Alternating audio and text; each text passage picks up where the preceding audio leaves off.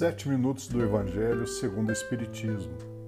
Meus bons espíritos, me ajudem a nunca ficar parado. Me ajudem sempre seguir adiante.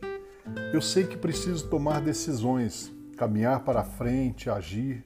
Tudo depende somente de mim.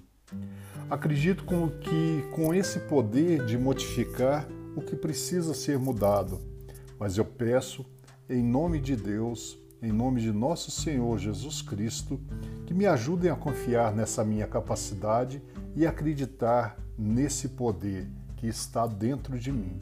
Que assim seja.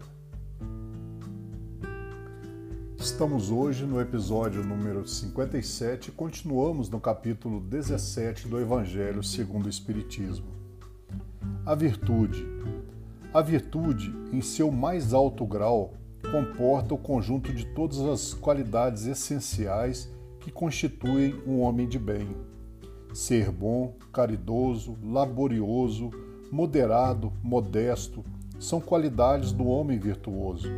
Infelizmente, elas são com frequências acompanhadas de pequenas enfermidades morais que as desornam e as atenuam. Aquele que exibe a sua virtude não é virtuoso, uma vez que lhe falta a qualidade principal, a modéstia, e tem o vício mais contrário, o orgulho. A virtude, verdadeiramente digna desse nome, não gosta de se exibir, é adivinhada, mas se oculta na obscuridade e foge da admiração das multidões. São Vicente de Paula era virtuoso, o digno cura d'Ars era virtuoso, e mais outros pouco conhecidos no mundo, mas conhecidos de Deus. Todos esses homens de bem ignoravam eles mesmos que fossem virtuosos, que deixassem ir na corrente de suas santas inspirações e praticavam o bem com desinteresse completo e um inteiro esquecimento de si mesmos. É a virtude assim compreendida e praticada que eu vos convido, meus filhos. É a essa virtude verdadeiramente cristã e verdadeiramente espírita que eu vos convido a vos consagrar. Mas afastai dos vossos corações o pensamento do orgulho, da vaidade, do amor próprio que desornam sempre as mais belas qualidades.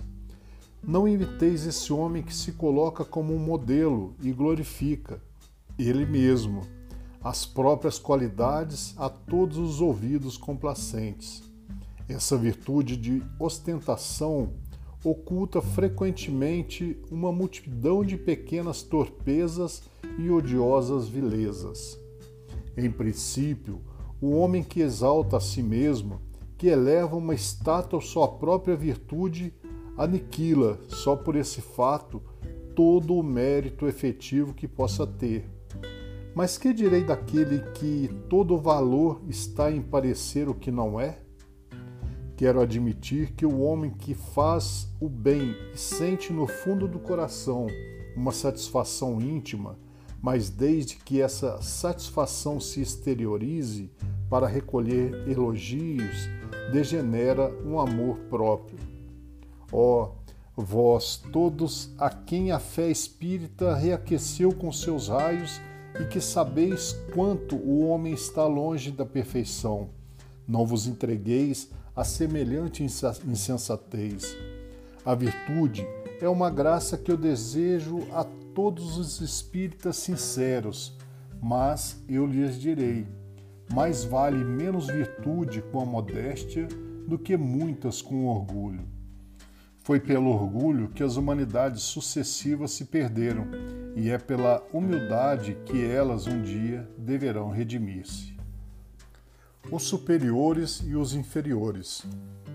A autoridade, da mesma forma que a fortuna, é uma delegação da qual serão pedidas contas àquele que dela se acha investido. Não creais que ela lhe seja dada para lhe proporcionar o vão prazer de comandar, nem, assim como creem falsamente a maioria dos poderosos da terra, como um, um direito ou uma propriedade. Deus, entretanto, lhes prova suficientemente que não é e nem uma nem outra coisa, uma vez que lhe as tira quando lhe apraz. Se fosse um privilégio ligado à sua pessoa, ela seria inalienável. Ninguém pode, pois, dizer que uma coisa lhe pertence quando lhe pode ser tirada sem seu consentimento. Deus dá autoridade a título de missão ou de prova, quando isso lhe convém, e a retirada da mesma forma. Todo aquele que é o depositário da autoridade, de qualquer extensão que ela seja, desde o Senhor sobre seu servo até o soberano sobre seu povo, não deve se dissimular que tem encargo de almas. Ele responderá pela boa ou má direção que tiver dado aos seus subordinados, e as faltas que estes poderão cometer, os vícios a que serão arrastados, e em consequência nessa direção ou de maus exemplos recairão sobre ele, enquanto que recolherá os frutos da sua solicitude para conduzi-los ao bem. Todo homem tem na terra uma missão pequena ou grande, qualquer que ela seja, é sempre dada para o bem. É, pois, nela falir, falseá-la em seu princípio. Para nossa reflexão, eu trago que evite comentários apressados e julgamentos levianos. Por trás de gargalhadas estrepitosas e sorrisos de ironia, muitas vezes escondem-se dramas pungentes e aflições superlativas clamando por auxílio. Desejo, em nome de toda a falange espiritual, agora reunidos a cada um de nós, que direcionem nossa caminhada diária. Em nome de nosso Senhor Jesus Cristo, que assim seja.